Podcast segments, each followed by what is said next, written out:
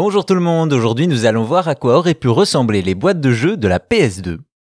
C'est en 2000 que sort la deuxième console de Sony en concurrence avec la Dreamcast, la GameCube et la Xbox.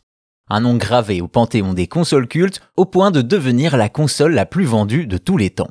Un titre mérité autant par ses performances que ses jeux, ses graphismes 3D époustouflants pour l'époque ou encore l'utilisation de DVD.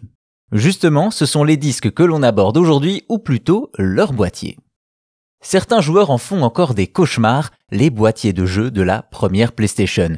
Tout simplement trop fragiles, ceux-ci avaient la fâcheuse tendance à se briser après seulement quelques utilisations. Aussi, à la fin des années 90, quand Sony réfléchit à sa nouvelle console, ils ont à cœur de ne pas reproduire la même erreur.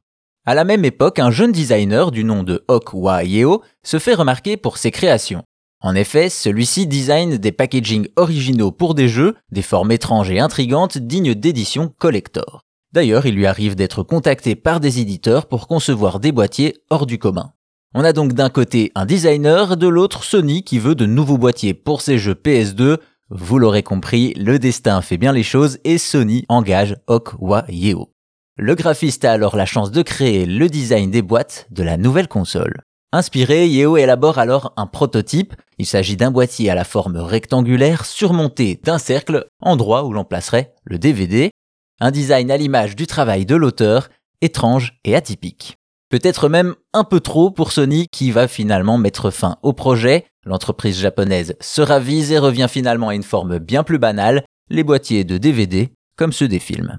Pour Sony, l'avantage est simple, ils sont plus ergonomiques en termes de rangement et surtout bien moins chers à fabriquer. Les joueurs n'auront donc jamais trouvé ces designs étranges dans les magasins, il aura fallu attendre 2022 pour que le designer dévoile ces images de ces prototypes oubliés. Au final, les boîtes de jeux PS2 auraient pu être très originales, mais cela ne les empêche pas de faire le job le plus important, être plus solides que celles de la PS1.